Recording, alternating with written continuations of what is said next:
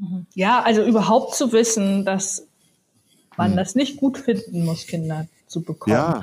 Das ist ja schon was. Das, das haben Voll. ja auch nicht viele. Also so die meisten denken ja, es ist das Tollste der Welt. Und mhm. es wird uns ja auch immer wieder so gesagt, dass Kinder kriegen unser Ziel des Lebens ist. Fortpflanzung. Ja, ja biologisch vielleicht, ja. Ja, und aber auch so, dass es ja, dass sich, dass das dich am glücklichsten macht. So, ja. Weil wir dafür erschaffen sind.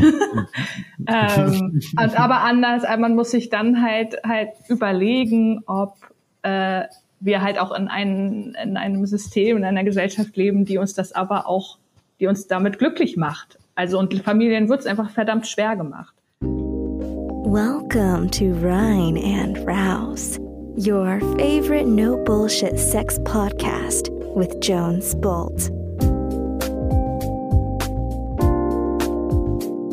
Hey, Rein und Raus Gemeinde, Jones hier, back to work nach unserem ersten Sex-Hacking-Workshop-Wochenende, was eine fucking Bombe war. Ich glaube, wir haben drei Tage gebraucht, um wieder auf unser Leben klarzukommen. Und ich freue mich schon nächste Woche mehr mit Cat drüber zu erzählen, was wir so in diesem Workshop erlebt haben. Heute ja jedoch habe ich ein anderes super, super spannendes Thema dabei. Es geht nämlich um Kinderkriegen oder Kinderwollen.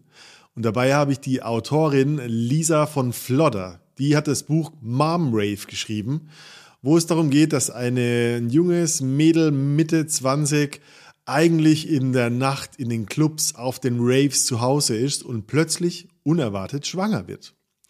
Und Lisa bezieht sich da auch in vielen, an vielen Stellen auf ihre eigene Biografie, denn sie ist eine dieser Jungen, die Mitte 20 plötzlich schwanger geworden sind und sich deshalb ihr ganzes Leben verändert hat wo früher Raves und Partynächte und Alkohol waren, war plötzlich ein Babybauch und das Mutterwerden und Muttersein im Vordergrund. Und wir reden darüber, ob es den richtigen Moment gibt, Kinder zu bekommen, ob jede Beziehung zwangsläufig überhaupt in Kindern münden muss, wie sie mit ihrer FOMO, mit der Fear of Missing Out umgeht, was sich alles verändert hat, ob sie sich und wann sie sich ihr altes Leben zurückwünscht und ähm, vieles, viele, vieles mehr über die Erwartungen der Gesellschaft und das Fremdbestimmtsein von anderen Wesen. Und das ist eine sehr ehrliche Konversation, weil Lisa steht kritisch der Sache gegenüber und hat sich schon ganz oft gewünscht, doch keine Kinder zu haben, doch wieder ihr altes Leben ähm, zurück zu haben oder haben zu wollen. Und diese kritische Auseinandersetzung mit dem gefühlten Verpflichtetsein, Mutter zu werden und wie wir ja vielleicht ähm, mehr herausfinden können, ob wir dafür gemacht sind, ob wir das überhaupt wollen und das Muttersein nicht automatisch bedeutet, dass man sein ganzes Leben und seine ganze Liebe über eine oder zwei kleinere Wesen schüttet, über das und vieles mehr reden wir in dieser wirklich spannenden und ja, kritischen Folge. Von daher wünsche ich dir viel Spaß dabei. Ähm, check die Daten. Nächste Woche gehen die Workshop-Termine für das zweite Halbjahr online. We are on fire. Wir haben so viel vor mit euch. Fucking Free, Sex Hacking, das Rein und Raus Retreat hat noch Plätze. Unsere Sahara Safari für Männer hat noch Plätze. Und es kommt bald eine Online-Community und Online-Workshops. Von daher seid gespannt. Geht auf reinundraus.com, tragt euch in den Newsletter ein und du erhältst als erstes die Info, wann was Neues steil geht. Viel Spaß mit der Folge. Bis dahin, dein Jones.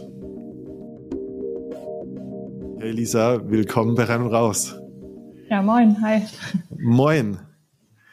Schön, dass du dir die Zeit nimmst. Ähm, ich habe mich sehr gefreut auf unser Gespräch, weil ich auch glaube, dass sehr viele Menschen mit dir connecten können. Und ähm, ich habe auf deinem Blog einen, einen kleinen Text gefunden und den würde ich gerne mal als, als Start vorlesen. Mhm, gerne. Und da steht, warum? Ich mache hier eine wichtige Sache. Ich schreibe über Mutterschaft.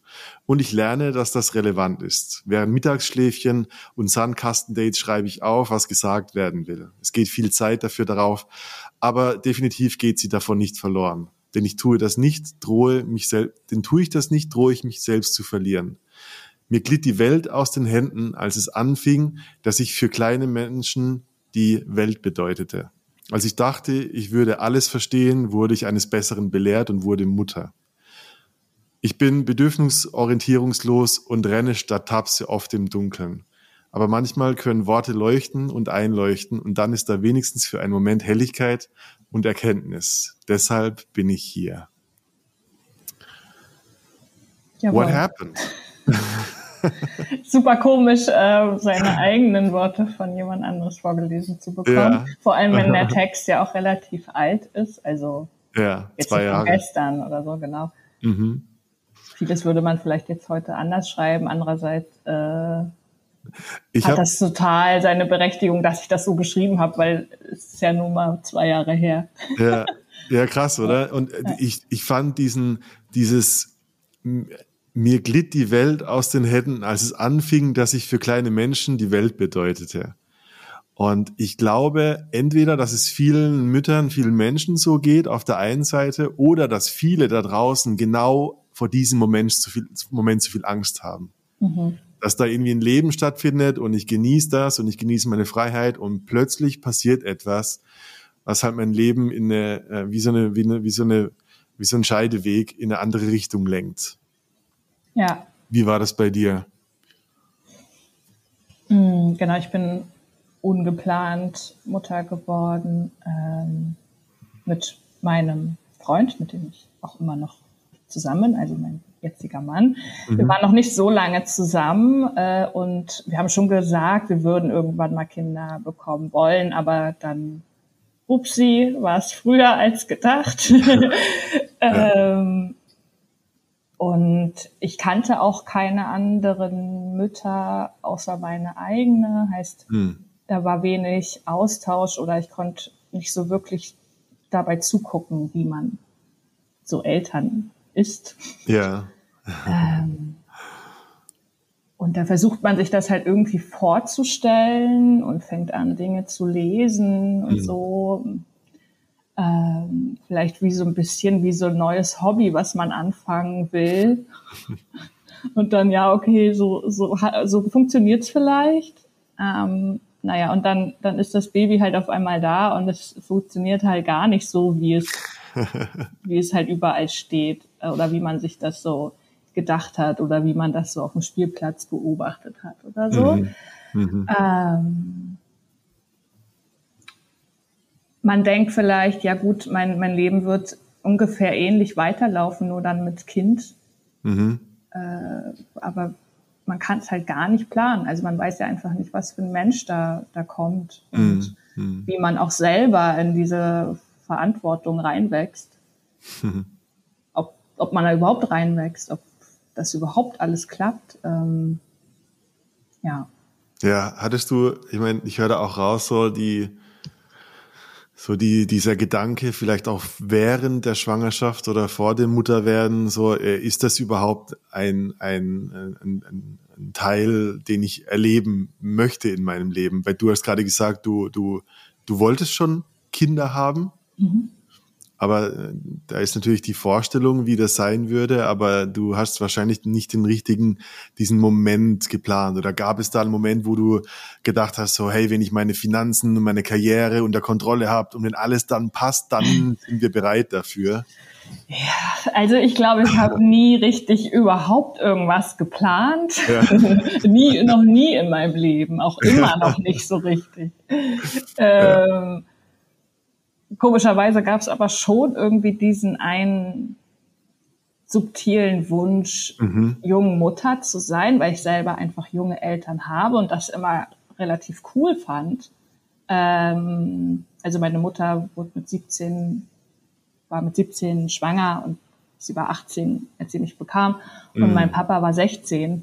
Ähm, und ich fand das immer cool, weil die nah an mir dran waren und ähm, ich das Gefühl hatte, dass die mich einfach sehr gut verstehen in, in vielen Dingen. Mhm. Und deswegen dachte ich, das ist bestimmt eine gute Sache, auch für mich, dann früh Kinder zu bekommen. Aber irgendwie, also dann war ich 25 und dachte, pff, ist ja noch auch Zeit. ähm, aber irgendwie war dieser Wunsch da, vor 30 schon zwei Kinder zu haben, ohne daran zu denken, dass ich dann ja aber auch bald mal loslegen muss. ja, ja, ja. Ähm, mittlerweile habe ich zwei Kinder und tatsächlich mit äh, 29 hatte ich dann auch zwei. Wow. Und das fiel mir erst auf im Wochenbett mit dem mit meinem zweiten Kind, dass ich das da irgendwie jetzt äh, echt gemacht habe, vor 30 fertig zu sein damit. Ja.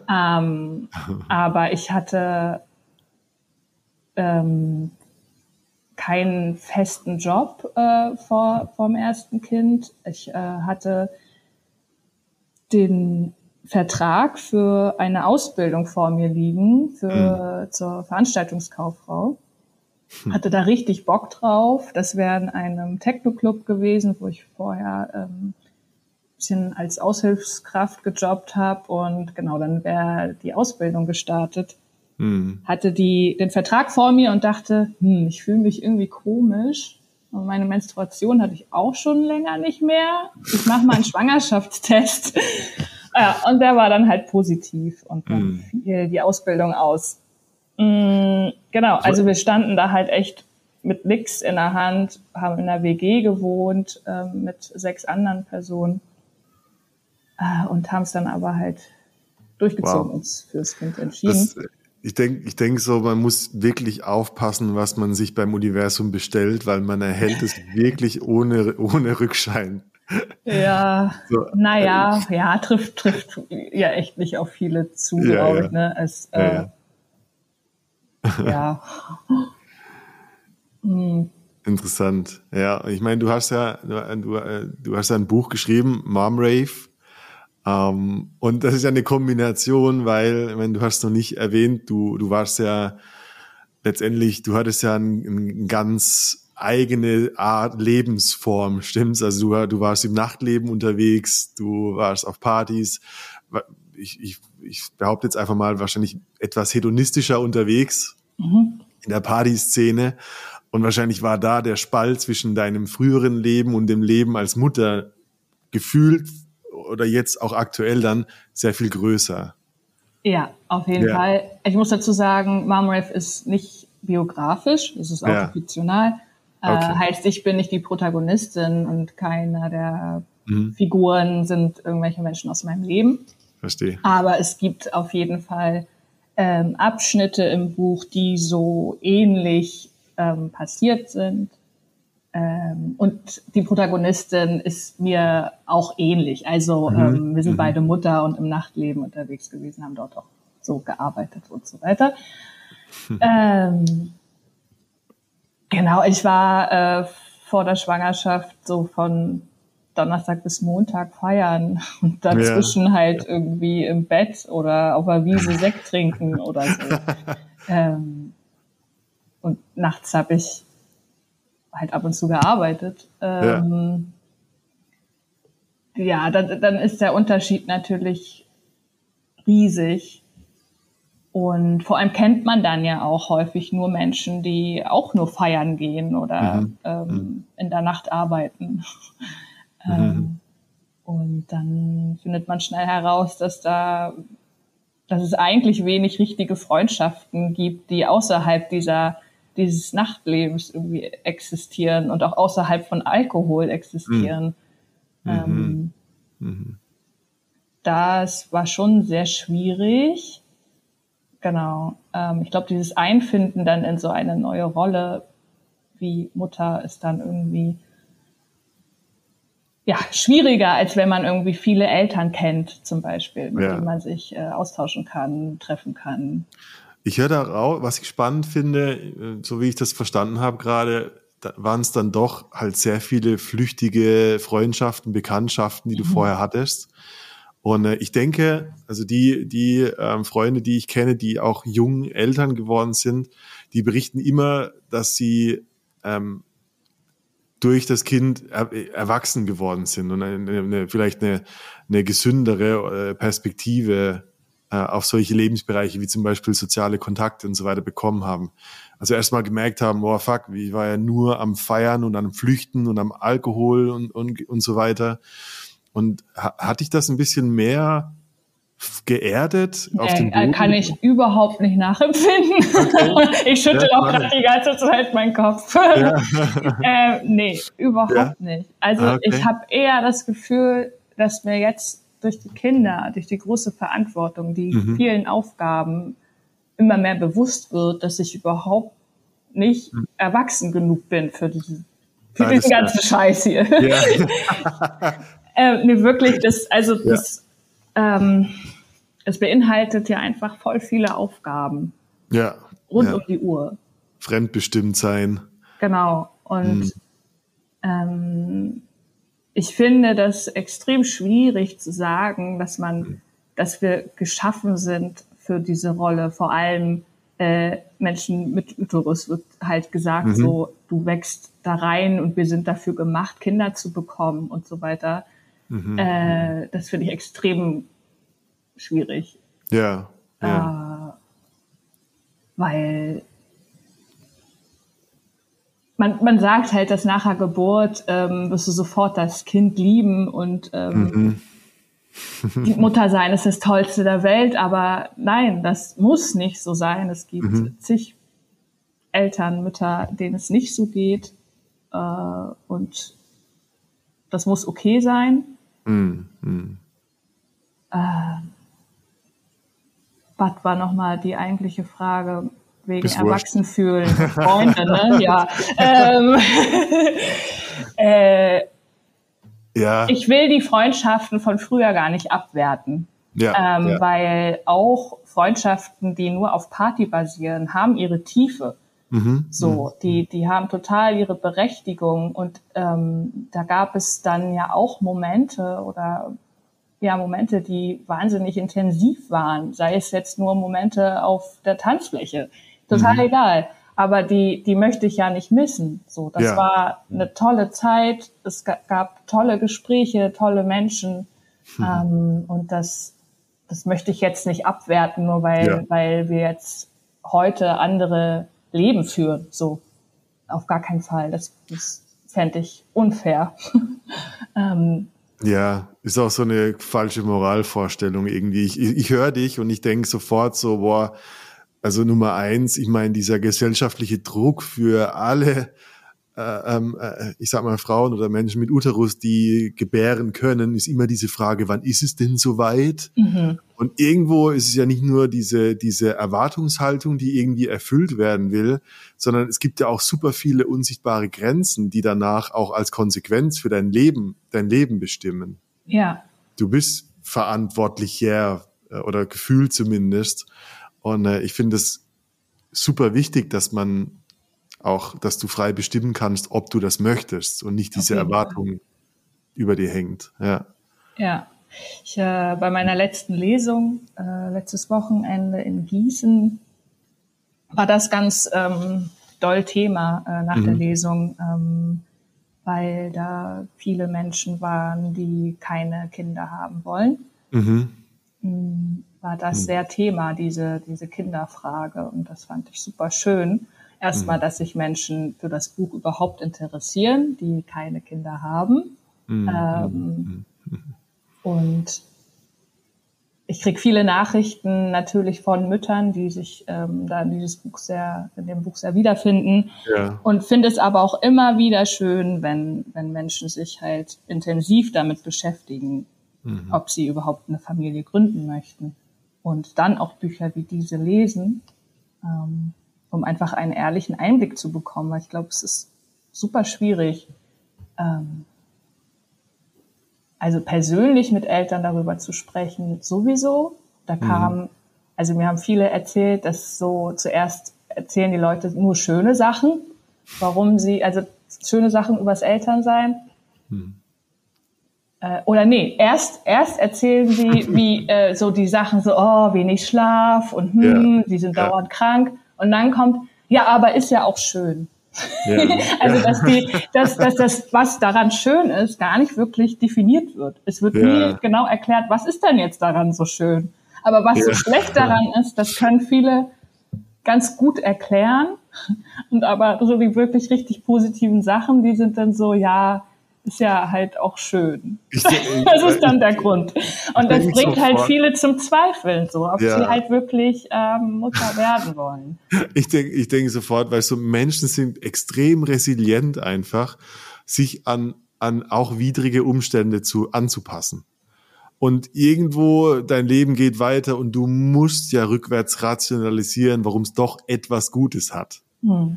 Und ich glaube, ich finde es so erfrischend auf eine Art, dass du äh, einfach auch wirklich da für dich stehst und sagst, nee, fuck it.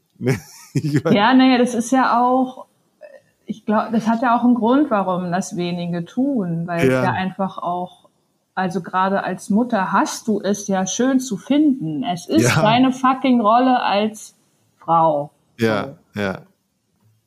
Ähm, und aber wenn ein Vater sagt, oh, es ist mir alles viel zu stressig, mhm. ähm, dann wird darüber gelacht oder, haha, ja, voll nervig die Kinder, ne? So, das ist dann irgendwie mhm. so, so laufen solche Gespräche dann ab mit, mit Vätern. Und wenn aber eine Mutter sagt, boah, die Kids sind echt zu nervig, ich hau jetzt irgendwie ab für eine Woche oder so, ja. dann was? Riesenaufstand. Und deswegen, ähm, es ist total verständlich, warum so wenig Mütter ehrlich darüber sprechen können. So, ähm, ja, ich denke sofort, da ist auch immer so dieses, äh, der Vorwurf, dass es dir irgendwie dann an Liebe oder so fehlen würde. Mhm. Äh, ich glaube, das ist super unangenehm oder, oder das umgehen wir. Äh, aber das ist eine Form von Ehrlichkeit zu sagen, hey, ähm, die, ähm, die meine Liebe äh, ist nicht äh, in, in, in gegenseitiger Abhängigkeit zu Kindern und nur weil ich sie gerade jetzt nicht ertragen kann, heißt das nicht, dass es mir an Liebe fehlt. Mhm, ja, da, äh, genau. So das Schuldding. Das ist ja, ja, auch ein, ein Thema bei Mom Rave. Ja. Da geht es ja auch um mütterliche Reue. Mhm. Und das steht auch immer in Verbindung mit dem Vorwurf, dass man dann das Kind nicht lieben würde. Also wie man ja. denn die Mutterschaft bereuen kann ähm, und trotzdem das Kind lieben. Das, äh, mhm. ja, die Frage kommt immer wieder, wenn man über Reue spricht. Mhm. Hm. Und es ist super schade, dass man immer wieder betonen muss oder dass Mütter immer wieder betonen müssen, wie sehr sie mhm. ihr Kind lieben, um als so quasi Beweis, dass sie ja, ja. existieren dürfen. so. Ja, ist verrückt. Also ich, ich meine, ich glaube, es ist ein, ein, super heilsamer Moment für, für Eltern und für Kinder, wenn man irgendwo auch diese unsichtbare Nabelschnur trennt und irgendwo zu einem Ort kommt, wo einfach ähm, zwei unabhängige Menschen dann irgendwann auf der Welt sind und du mhm. bist als Mutter vielleicht die, die Ursache für mein Dasein, aber nicht der Grund. Also es gibt nicht dieses, ich liebe dich, also musst du mich zurücklieben, Ding irgendwie, als diesen sozialen Vertrag. Ähm, ich finde es eine gesunde Einstellung. Klar, du bist eine Zeit lang verantwortlich als Mutter oder vielleicht fühlst du dich verantwortlich, aber das heißt nicht, dass du die Verantwortung hast, lieben zu müssen. Mhm. Denke ich so, ja. Ja. Gab es, gab es für dich so eine, eine Essenz von dem, was du, was du aufgeben musstest durch dein, durch die Geburt? Ist da irgendwo so, klar, Partynächte oder Alkohol ist vielleicht so ein, ein Element davon, aber was war es in der Essenz? Ging es dir um Freiheit oder Autonomie, Selbstbestimmung? Was ist so für dich das, was, was Mütter hm. verstehen, was sie gerade aufgeben oder erst verstehen, wenn dann das Kind auf der Welt ist? Ja, es ist super viel Selbstbestimmung. Also ja. vor allem ja die, die ersten Jahre. Ähm, ich würde ja mal vom ersten Jahr gesprochen, aber ich würde es sind die ersten Jahre. Mhm. Also mein erstes Kind ist jetzt fünf und ich habe so allmählich erst das Gefühl, dass jetzt so, ein, so, ein, so eine neue Zeit anbricht.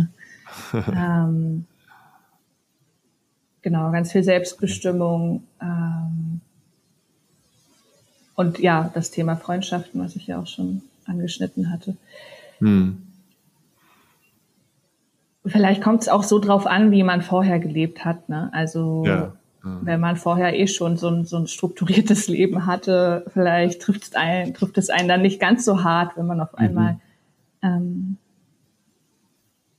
für mich fühlte es, fühlte es sich sehr monoton einfach an und ja. äh, dass, dass so ein, ein Mensch dann auf einmal so abhängig ist von einem, äh, kann auch extrem überfordernd sein. Mhm. Äh, ich hatte jetzt das Glück, oder wir hatten das Glück, dass wir ja in einer WG gewohnt haben. Da wohnten mhm. wir dann auch noch, bis ähm, unser Kind einer, ein Jahr, anderthalb war. Mhm. Und wir quasi immer einen Babysitter hatten und äh, sich unser Kind auch sehr gut äh, hüten lassen hat von unseren mhm. Mitbewohnern, vor allem von einem Mitbewohner. Und der äh, war auch spontan dazu bereit, ähm, aufzupassen. Und dann bin ich schon das erste Mal wieder auf Party gewesen. Da war das Kind, glaube ich, drei Monate.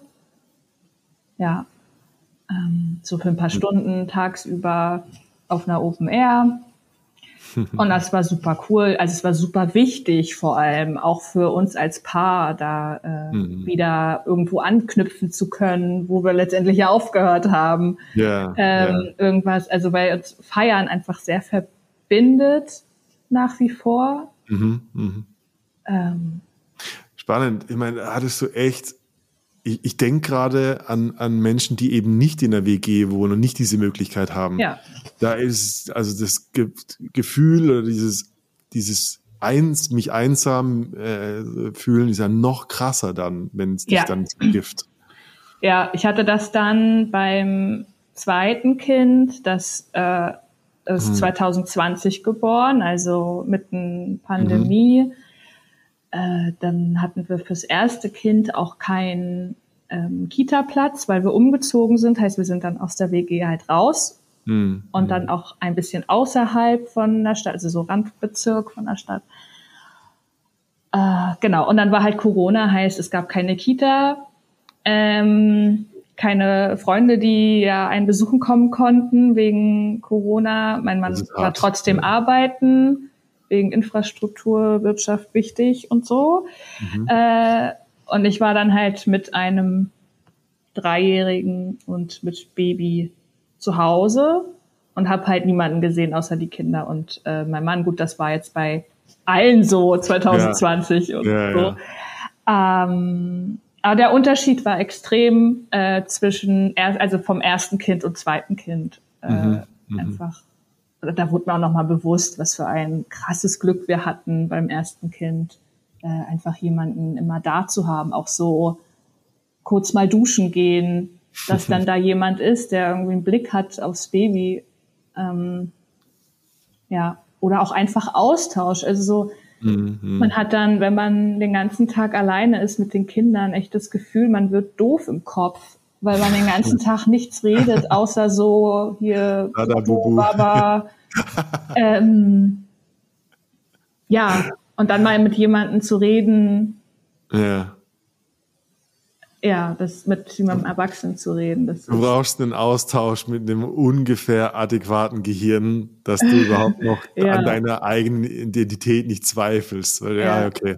Und also klar, mein Mann war ja hier, also so ne, nach der Arbeit. Ja. Ähm, aber da treffen dann ja auch Welten aufeinander. Wenn jemand irgendwie acht Stunden hart arbeitet, so mhm. körperlich mhm. und so, und ich halt den ganzen Tag äh, ja auch quasi am Arbeiten, also was heißt quasi am Arbeiten, halt mit den Kindern äh, Care-Arbeit gemacht habe, aber halt einfach kopfmäßig total unterfordert, mhm.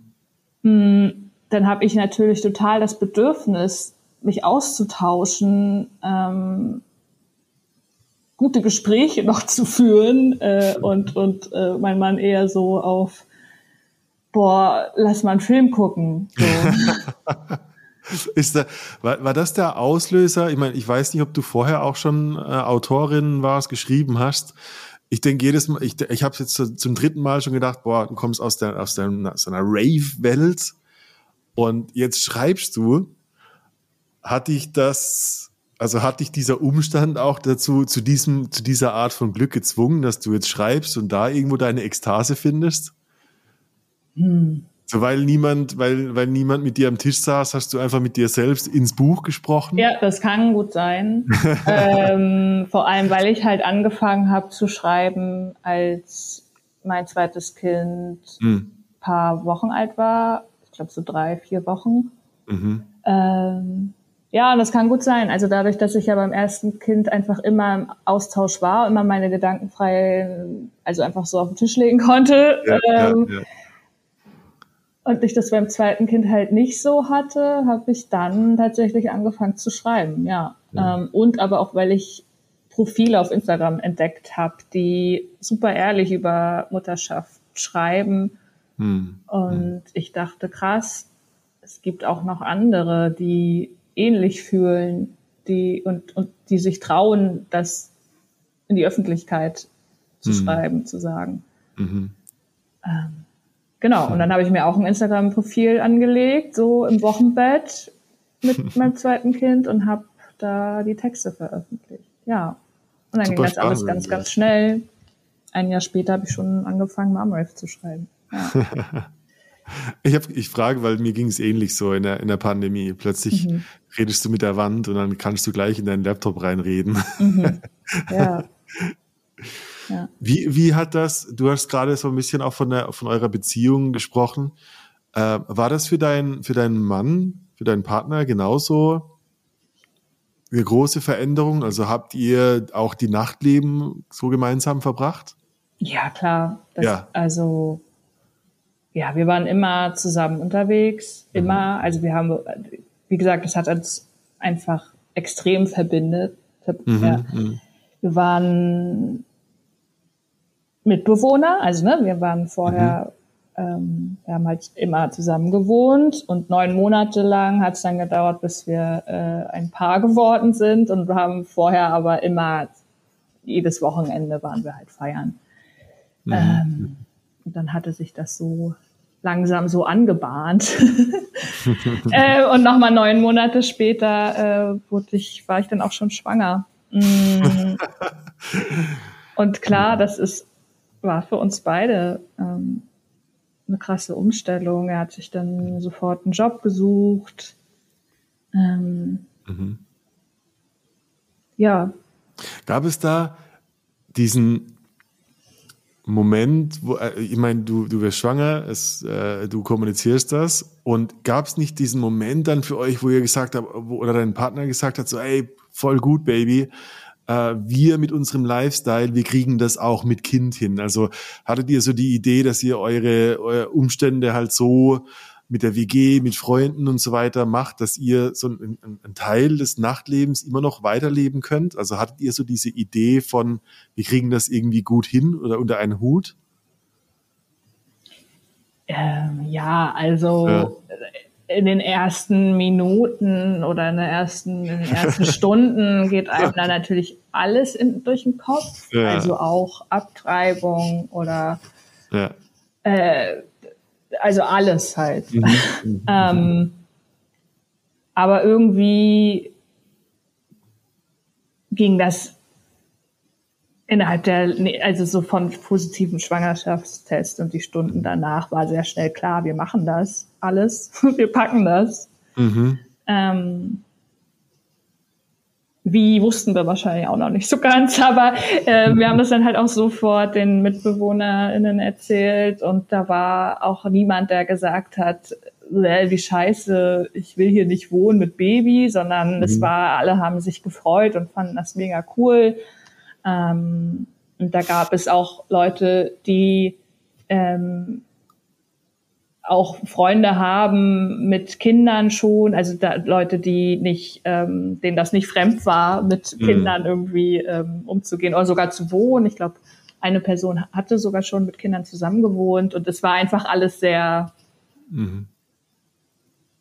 ja, es war super schön. Wir sind dann irgendwie noch auf dem Balkon und äh, alle haben Zigaretten alle, geraucht, alle außer ich. alle haben darauf angestoßen, außer ich. ähm, ja, das, ich glaube, das war dann sehr viel leichter, sich dafür zu entscheiden, weil das Umfeld sich halt auch dafür entschieden hat. Ne? Also und das hat ah, okay. einem das Gefühl ah. gegeben, okay, wir sind damit auch nicht alleine. Ähm, so, da sind Leute, die uns halt auch unterstützen. Ähm, mhm. Und wir müssen jetzt hier nicht ausziehen oder sowas. Ja, ja, ja. Äh, das ist ja auch bei vielen Paaren dann so, äh, oh Gott, wir brauchen eine neue Wohnung oder der ne, Kollateralschaden. Ganz viel, so also ja. noch mehr Veränderungen. Ähm, der, der große Ikea-Einkauf. Ja, ja, ja. Das Kinderbett, oh Gott, ja. Ja, ja ähm, genau. Und so, so war halt relativ schnell klar, wir können da wohnen bleiben. Mhm, mhm. Äh, es gibt Menschen, die auf die wir zurückgreifen können. So, ja. Also habt ihr, habt ihr explizit aber auch geplant, wie ihr eure Beziehung irgendwie am Leben oder, oder die Anziehung oder eure Liebe aufregend oder aufrecht halten könnt? Oder habt ihr gesagt, okay, wir warten mal, wie das ist, wenn das Baby da ist und dann planen wir weiter? Ich glaube, da haben wir gar nicht so drüber geredet, weil, ja. also ich für meinen Teil, okay. mir war ja gar nicht bewusst, wie doll das, ja. wie, wie einschneidend sowas ist. Mhm, mh. ähm, mein Mann hatte, hat schon davor ein Kind, also der war schon mhm. Papa zu der Zeit äh, und kannte also auch schon manche Sachen okay. und hat mich zum Beispiel davon ferngehalten, einen ein Wickeltisch zu kaufen. Er meinte, das braucht man nicht, man wickelt da eh nie. Ähm, das war sehr gut. das reicht, ja. Ähm, ja. Nee, aber wir haben darüber, glaube ich, nie gesprochen, wie wir jetzt irgendwie unsere Beziehung aufrechterhalten oder so, weil mhm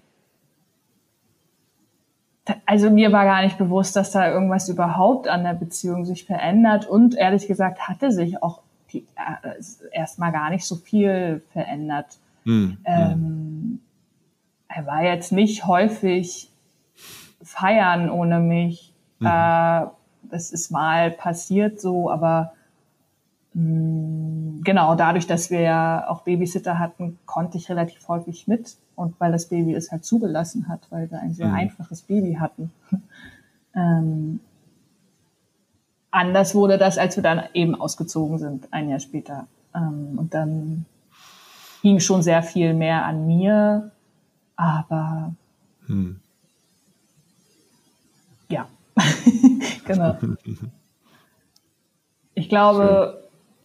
Ja, was wir jetzt gemerkt haben über die Jahre, ist, dass wir einfach schon mindestens einmal im Monat Zeit als Paar brauchen. Mhm. Äh, nicht nur die Zeit, wenn die Kinder im Bett sind, sondern ähm, auch mal so eine Nacht äh, oder ein Wochenende wegfahren, dass es mhm. uns schon sehr gut tut und wir das auch brauchen außerhalb von dem ganzen Alltag. Cool. Und, und, und dann seid ihr auf einem, äh, also seid ihr dann auf einem Strandspaziergangsurlaub oder seid ihr auf einem Ja Rail? klar, wir mieten uns einen Strandkorb und essen dann so Käse-Weintraubenspießchen. äh, also nee, ist, da, ist da wieder so dieser, dieser Drang nach dem alten Leben? Ja, ja, also ja. Recovery? Wir nehmen uns das echt immer, also wir haben uns das schon oft vorgenommen, hey, wir gehen in die Sauna, so, so Spa, Wellness oder hm. was essen. Das haben wir noch nie gemacht, ne? Also, ja. wir waren immer feiern dann. Ja. Dann gehört es einfach zu dir wahrscheinlich. Dann ist es einfach eine authentische, ein authentischer Lebensbereich. Ah ja, also das Interesse ist halt nie weggegangen. Also das meine ja. ich auch so, dass ich kann es nicht nachempfinden, wenn man sagt, jetzt durch die Kinder bin ich erwachsener geworden. Ich weiß jetzt mhm. nicht, ob das unbedingt das Unerwachsen ist, wenn man immer noch nach wie vor feiern geht äh, ich glaube, viele würden das wahrscheinlich so definieren, dass es jetzt mhm. nicht besonders erwachsen ist, um 6 Uhr morgens erst nach Hause zu kommen. Mhm. Aber äh, ja. weiß ich jetzt, also ja. Naja, das ist auch eine ziemlich genormte ja, genau. Erwartungshaltung von einem braven Bürger, der zwischen 9 und 18 Uhr arbeitet. Ja, ja. So. ähm. Ich meine, diese Moralvorstellung ist auch ein bisschen Neid wahrscheinlich, äh, warum ich nicht um 6 Uhr morgens heimkommen kann. Weil die nicht so lange durchhalten, oder? Du, entweder durchhalten oder weil sie in ihrem eigenen äh, äh, äh, Gefängnis ihrer Elternschaft leben. Weißt du, ja. ich denke mir da immer so, ja, ist auch nur eine Projektion von etwas, was ich ablehne, obwohl ich es haben möchte. Ich bin halt wesentlich entspannter. Ja. Nach so einer Nacht ja. ähm, als wenn ich ähm, ins Restaurant gehe, was mich übelst stressen würde. Ja, es ist du hast dich halt freigetanzt, ja. Ja, also ja. da jetzt im Restaurant zu sitzen und dann, ich weiß nicht, wie das schmecken wird. Ja. dann, dann klimpert das und, äh, überall und die Musik mag ich auch nicht und es schmeckt ja. vielleicht doof und Ich habe ich hab so eine Vorstellung, dass du die ganze, so die Alltagsanspannung abschüttelst, indem du einfach mal deinen Kopf ausschaltest und dich da hingibst der Nacht. Ja. Vielleicht ist das die größere Mental Health. Ja. Ja.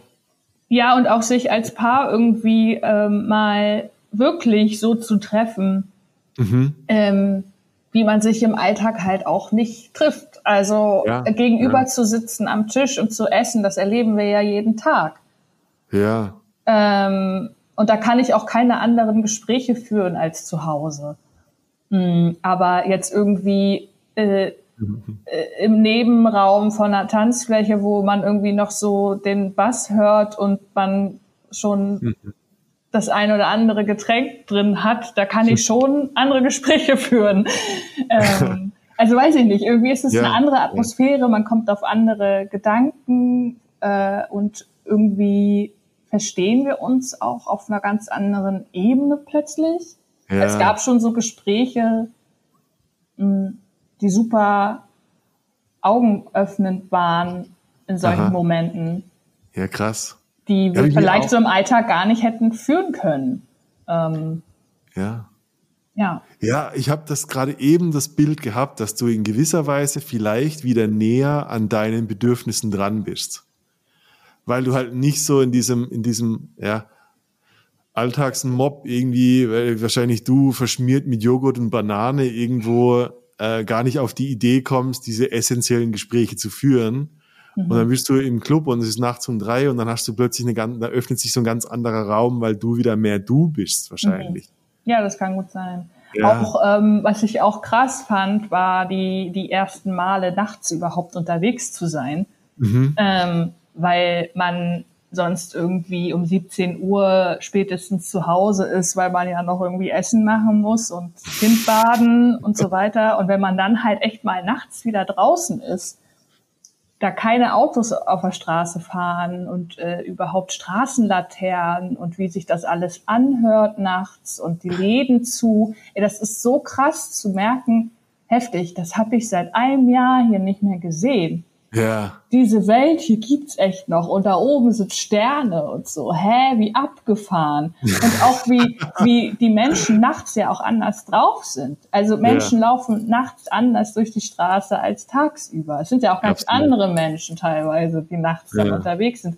Und das ist, es ist so komisch, weil einem das so, man, man, für einen ist das so normal. Mhm. Eigentlich. Eigentlich ist das ja normal da, die Nacht. Es wird jeden, also es wird ja immer Nacht die ganze Zeit.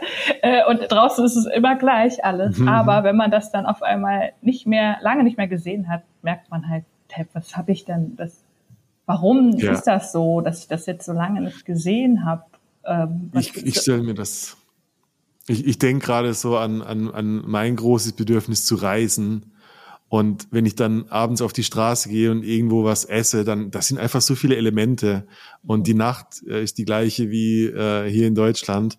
Aber mein Gefühl ist halt, mein innerer Zustand ist halt komplett anders. Ist halt es, viel essentieller ich irgendwie mit meinem, was mir wertvoll ist, stimmt's? Und also ich, ähm, also wenn ich so bewusst drüber nachdenke, ich habe kein, keine Kinder, wenn ich das, äh, wenn sich das bei mir anbahnen würde, ich würde extrem bestrebt sein, das zu planen, dass diese Qualität weiterhin in meinem Leben irgendwie da ist. Mhm. Ja. Aber ich, ich meine, was du gerade erzählt hast, es klingt auch irgendwie schön, das wieder zu entdecken. So, ja, das so, ist ah, ja auch schön. Also, ne, Luft, dieses, ja. also erstmal, dass es die Möglichkeit überhaupt gibt, das ja. wieder zu entdecken. Das, das. Privileg haben ja auch nicht alle ähm, Eltern, mhm. nicht alle Mütter. Also wenn wir nur an alleinerziehende Mütter zum Beispiel denken. Ja. Ähm, genau, dafür muss es halt Menschen geben, ja, die, die bereit sind, äh, auf die Kinder aufzupassen, vor allem nachts, ne? Mhm, ähm, mhm, und auch so mhm. lange, also wenn man jetzt äh, auch lange nachts gern unterwegs ist. Mhm. Ähm, genau.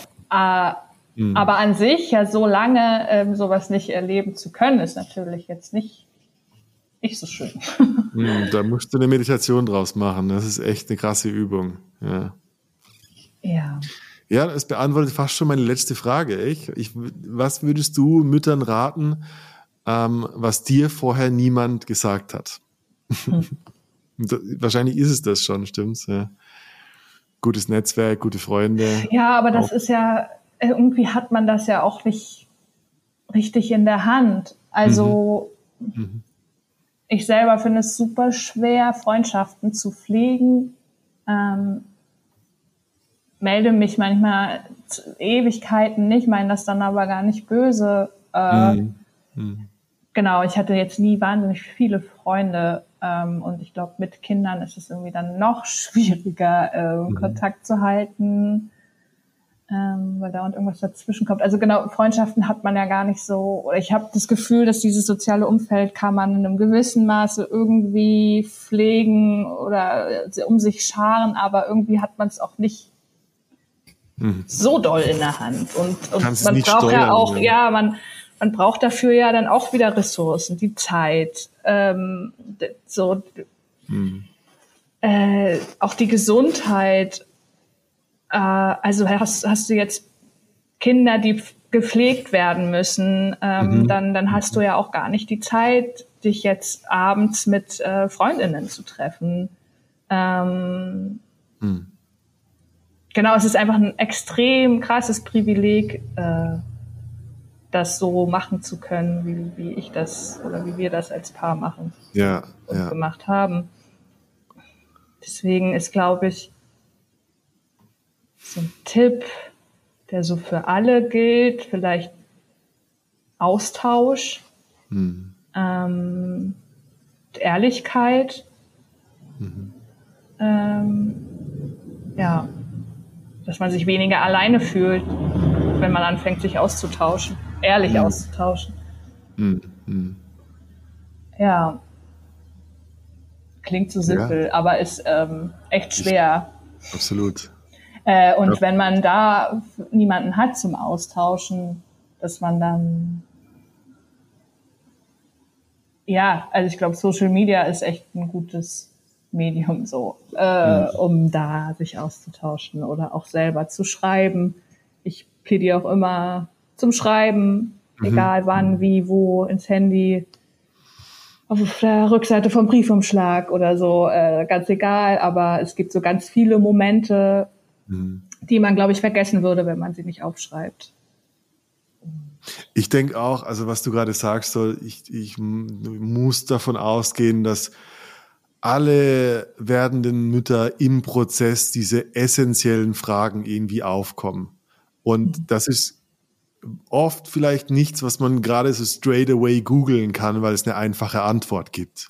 Ja. Stimmt's? Weil es sehr so von will ich das überhaupt? Bin ich die richtige Person? Und so krasse Fragen. Und ich glaube, das kriegst du nur richtig gelöst, wenn es wenn es wirklich dieses Gegenüber gibt. Entweder weil jemand, ja, wie du jetzt drüber schreibt zum Beispiel, ähm, oder weil es Menschen gibt, die einfach da ähm, einen offenen Dialog suchen oder einen Podcast dazu machen, etc. Ja, etc. Es gibt natürlich immer eine, eine Meinung, ähm, ja. die, die, die, die irgendwie, also diese auch deine Meinung sein soll. In, also ja. wenn du was googelst, dann wirst du immer, ja, ja. immer eine Richtung finden und ich glaube, was auch ein guter Tipp ist, wenn sich das nicht nach dir anfühlt, wenn es nicht deinen mhm. deinen Werten auch entspricht oder nicht deiner Situation, ähm, ja, nicht in deine Situation passt, in deine Familie mhm. passt, zu deiner Persönlichkeit passt, dann lass es sein. Also dann, dann ist es nicht dein Ratschlag, dann ist es nicht dein Austausch. Ähm, man muss nicht als Mutter, als Familie da reinpassen. Ich bin echt ein, zwei Jahre fast daran zerbrochen, weil mhm sämtliche Ratschläge, Rat, so Familienratgeber nicht mhm. gepasst haben auf uns, weil wir eine mhm. Familie sind mit ADHS, mhm. was ich zu dem Zeitpunkt aber nicht wusste. Aber mhm. es gibt einfach so eine genormte, also jede ja. Familie hat irgendwie gleich zu sein, hat man das Gefühl. Jedes Kind funktioniert nur so und so. Und ja, das ja. stimmt halt nicht. Ähm, und wenn sich irgendwas nicht gut anfühlt, nicht nach dir anfühlt, dann ist es nicht dein Ratschlag, nicht dein Ratgeber, nicht deine Austauschperson. Ich finde voll wichtig, was du gerade gesagt hast, weil ich bin der Meinung, also ich, ich liebe starke Meinungen aus dem Grund, dass wenn ich genug in mir zuhöre, einfach genau spüre. Also du sprichst jetzt aus deiner, aus deiner Warte und eine, ich sag mal, eine, eine, eine Frau oder jemand, ein Paar, das zweifelt, hat jetzt die Möglichkeit zu sagen, boah, fuck, die hat ja recht, mir geht's auch so. Oder kann er sagen, hä, ganz anders, ich stelle mir das voll schön vor. Und dadurch habe ich ja schon ein Stück mehr Wahrheit über mich kennengelernt. Mhm. Und äh, ich hoffe nur, dass, also andersrum, wenn Leute zweifeln und dann diese Mutter werden ist das Schönste auf der Welt, hoffentlich den, einen groß genugen Bullshit-Detektor haben, sagen, hä, fuck, für mich gilt das aber nicht. Mhm. Ja. dass ich mir da irgendwo so diesen, diesen Resonanzboden finde und dann sage, ah nee, äh, ich habe ein ganz starkes Für oder ein ganz starkes Wider. Und ja. dadurch vielleicht ein bisschen mehr rausfinde, was ich wirklich will. Mhm. Ja, also überhaupt zu wissen, dass man hm. das nicht gut finden muss, Kinder zu bekommen. Ja. Das ist ja schon was. Das, das haben Voll. ja auch nicht viele. Also so die meisten denken ja, es ist das Tollste der Welt. Und mhm. es wird uns ja auch immer wieder so gesagt, dass Kinder kriegen unser Ziel des Lebens ist. Fortpflanzung. Ja, ja biologisch vielleicht, ja. Ja, und aber auch so, dass es ja, dass sich, dass das dich am glücklichsten macht. So, ja. Weil wir dafür erschaffen sind. ähm, und, aber anders, man muss sich dann halt halt überlegen, ob äh, wir halt auch in, ein, in einem System, in einer Gesellschaft leben, die uns das aber auch, die uns damit glücklich macht. Also und Familien wird es einfach verdammt schwer gemacht. Mhm. Ähm, mhm. mhm ein, es wird einem schwer gemacht, eine glückliche Mutter zu sein, glückliches Elternpaar zu sein, eine glückliche, wirklich grundglückliche Familie zu haben. Mhm. Ähm, und wenn man von sich behauptet, dass man perfekt, eine perfekte Familie hat und super glücklich ist in allem, dann sollte man sich auch die Frage stellen, aber welche Privilegien mhm. habe ich, die mir das ermöglichen? Mhm. Mhm. Ähm, weil ich habe ein gesundes Kind, weil gesundes ich Kind, Umfeld. ich habe finanzielle, ja. finanziellen ja, ja. Background. Ähm, ja, ja, ja. Sowas, genau. Ja, ja, krass. Cool. Lisa, das waren gute Schlussworte. ich, äh, das äh, super, super spannend. Äh, ich finde, ähm, gerade was du gesagt hast, die Möglichkeit, dass ich es nicht gut finden muss, ist schon viel. Ja. Aber dieses Nein, eine Beziehung muss nicht in der logischen Konsequenz heißen, dass man irgendwann ein Baby daraus macht. Ja. Und ich finde das mehr als berechtigt, dass äh, alle da draußen daran zweifeln können. Ja. Voll, ja. Voll gut. Und dann liest Mom Rave und ihr kriegt vielleicht noch eine andere, noch eine weitere Perspektive dazu.